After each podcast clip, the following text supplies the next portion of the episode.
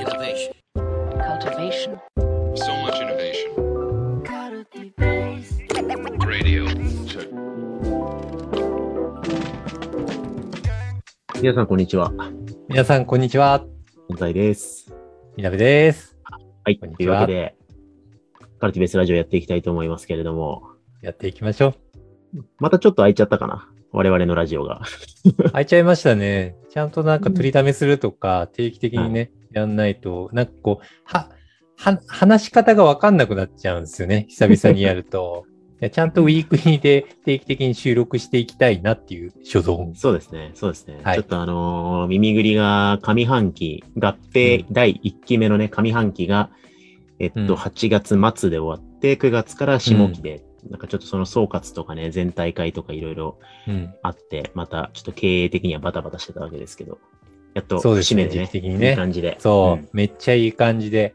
だから結構リソース的にも空いてきたんで、ちゃんと発信活動しっかりやるぞ。毎週、毎回そんな感じでラジオ撮ってくぞとかっていう言い訳をしてる気が しないでもないけれども、いやいやちゃんとやりますよ。そうですね。ちゃんとコミットするんで。はい。そう。で、まあそんな、今回は何を話そうかってことなんですけど、はい。ちょっと今日はね、申し訳ないですけど、ちょっと自慢を一個させてほしいんですけど、何ですか？はい。あのですね、私が昨年出版した問いのデザインというね、教著書で書いた本がですね、なんと、日本の人事部 HR アワード2021というですね、うおあの、人材育成領域のいろんな取り組みを、えー表彰するアワードに入賞させていただきまして、おめでとうございますありがとうございます。めちゃくちゃありがたあい。きょ去年出版したけど、今年のやつで受賞ってどういうこと？ちょっとその辺はよくわかんない。多分、あの、でも、これが審査の工程が始まるってるさなかぐらいに出たんじゃないかな、多分。ああ、そういうことね。だからギリギリこう今年枠ってことか。はい。だ今年の枠に、僕の友人の石井くんが書いた心理的安全性の作り方もはいエントリーしてるんですけど、これも去年出た本なんで、ああ、そっか。そっか、そそう。だ出版して売れて注目が集まって今年エントリーみたいな感じじゃないですか。ああ、なるほどね。うんそうそういうことかそうはいはいはい。そうなんですよ。まあ、あるあ10る本ぐらい、あのーかなりそうそうたる本、書籍が並ぶ中でエントリーいただいて、まあ、しかええもあんまりなんか人事人事した本じゃなかったんで、問いのデザインだもんね。うんはい。なんで、あの、非常に嬉しいなと。あのーその一個下にね、あの、ネットフリックスの CEO が書いた No Rules があったりとか、あ あ、そう。あれは名著ですね。そうですね。はい。並んでたりとか、えーその上がソニー再生とかですね。ああ、いい本ですよ。はい。その一個下、パーパス経営とか、その中にあー問いのデザインが並んでるんで結構、そうそうたる。そう、そうそうしてるんですけど、はい。はい。はい。っていう形で、あのー、9月17日ぐらいまで、あのー、投票期間があるみたいで、で、投票いただくと、この後なんか優秀賞とかを決める、あのー選考があるみたいなんで、はい。ぜひ、あの、このラジオを聞きながらですね、あのー多分概要欄に投票リンクがあるんで、投票いただけると嬉しいなと。じ自慢権宣伝。ねちょっとさせていただきましたけど。はい。という感じで、まあ、嬉しいなと思うんですけど、はい。でも、あの、じゃあそう今日、今日話したいのは、まあ、この HR アワード、あ、そうか、人材育成の、えー、取り組みとして表彰いただいたのかと思って、嬉しいなと思い、けどまあ確かに振り返ると、結構耳ぐりにも、あの、たくさんご相談を日々いただいておりますけど、まあその企業さん、クライアントさんからのご相談も、まあ人事部の方、あるいはまあ、えー人事部ってわけじゃないけど、まあ人事も含んだ、あの、経営に近いところから、まあ HR 系のご相談っていただくじゃないですか。はい。で、まあ結構問いのデザインを読んでご連絡しましたっていうふうに書いていただいている方も結構ちらほらいらっしゃって。あ、いる、いらっしゃいます。はいありがとうございます。そう。なので嬉しいなと思うんですけど、なんかこう、問いのデザイン出して以降、まあこのコロナのいろんな流れとかもあるんですけど、なんかどんなところが HR 担当者の方に刺さったのかなとか、なんかうん HR 領域の課題の変遷というか、今の傾向みたいなのがな、どんな感じなんだろうかみたいなことをちょっと二人で振り返れたらなとかって思ったんですけど。いいですね。うん。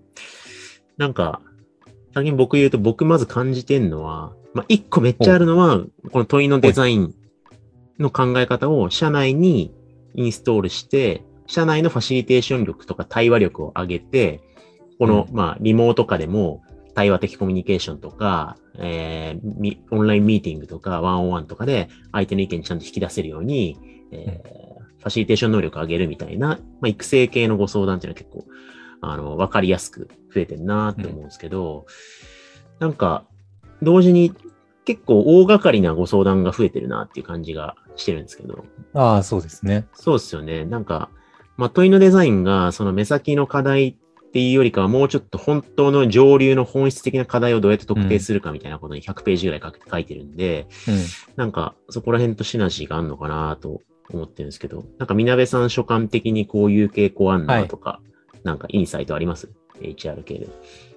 そうだな。HR 系の課題で最近あるのは、あ逆に言うと、課題がないところが明確になってきている感じはあるなって思ってい例えばツイッターとかで見ると、最近 HR 系のインフルエンサーってめちゃくちゃたくさんいらっしゃるじゃないですか。はいはいはいはい。うん。で、しかも HR のここの部門の専門家である。例えば採用のスペシャリストであるうんうんとか、オンボードのスペシャリストであるうんうんとか、なんか新人の人材育成研修はこういう風にやったら立ち上がりがいいよね、だったりとか、なんかそういうスペシャリストが多くって、で、しかもなんかフォロワーも1万人以上いらっしゃって、うんうん。ノートもめちゃくちゃバズってるみたいな。うんうんうん。で、本も出されてるみたいな方がすごい増えてって、で、しかも、スタートアップとかにおいても、結構そういう HR の知見がめちゃくちゃ溜まっていて、ある種の、こう、採用とか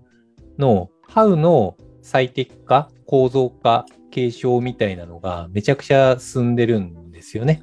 だから行動のアクションとか、実地の、なんていうか精度とかってめちゃくちゃ全体的に市場的に高まってるなって思ってるんですよ、うん。なるほどね。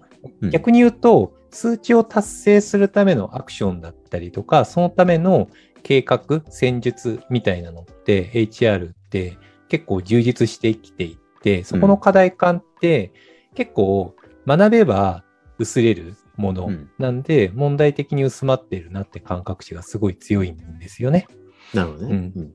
で、逆に言うと、その How を不活、統括して、どういうふうなものとして捉えて戦略を組み立てるのかっていうのが課題がすごい高まっている。重心が高まっている心象で、なんかそれが例えば、あの、ちょっと曖昧な、なんか人の求心力だったりとか、なんか弱い気がするな、だったりとか、エンゲージメントだったりとかね、うんなんかオオンライン、まあ採用とか、なんか、ばハウとかはうまくいってるんだけど、そもそもオンライン環境下でみんなで協力をしていくような組織づくりをするにはどうすればいいのかっていう、うんうん結構マクロな問いの方にみんな焦点がいっている感覚が HR 領域はめちゃくちゃ強いです。ああ、わかりますわかります。はい。結構その去年コロナが来て、で、リモートに切り替えざるを得なくなった時って、割と格論的なね、課題感が多分噴出して、採用面談どうすんだとか。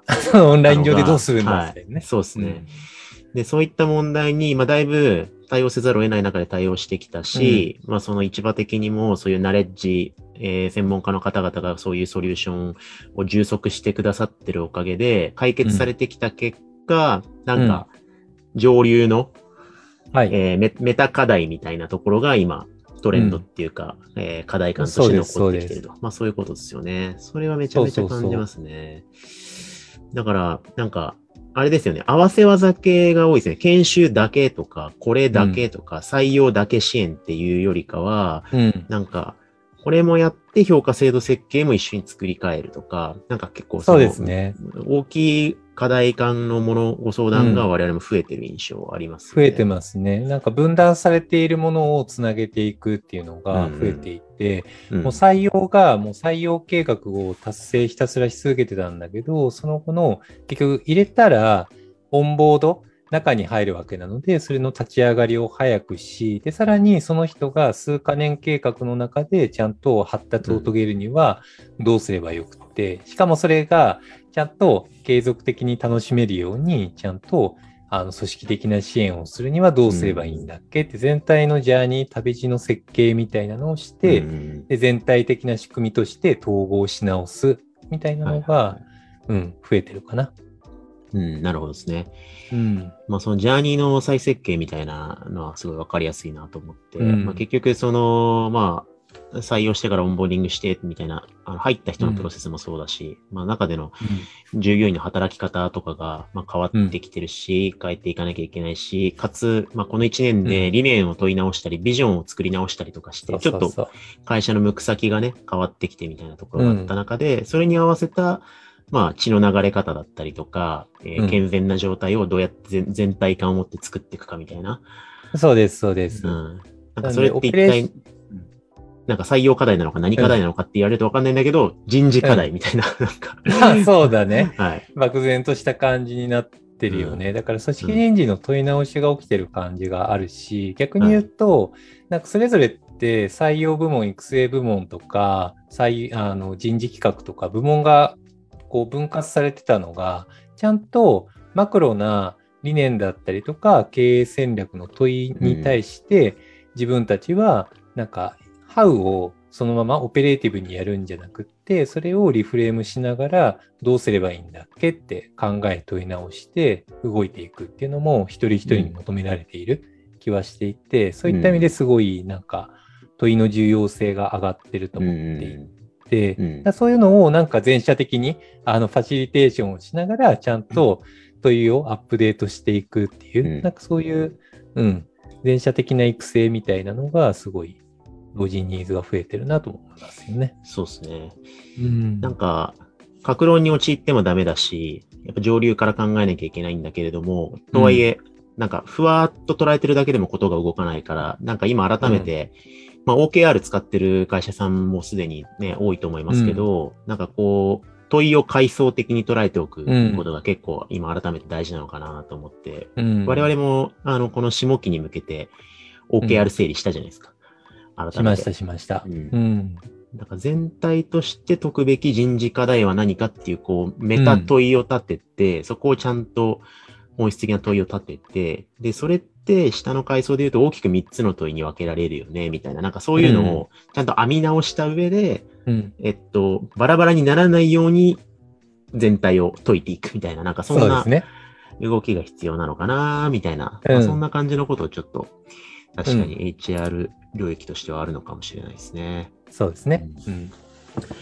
はい。というわけで、あのーなんとなく、改めて、問いのデザインっていう本が、HR アワードに入っててもいいような気がしてきました。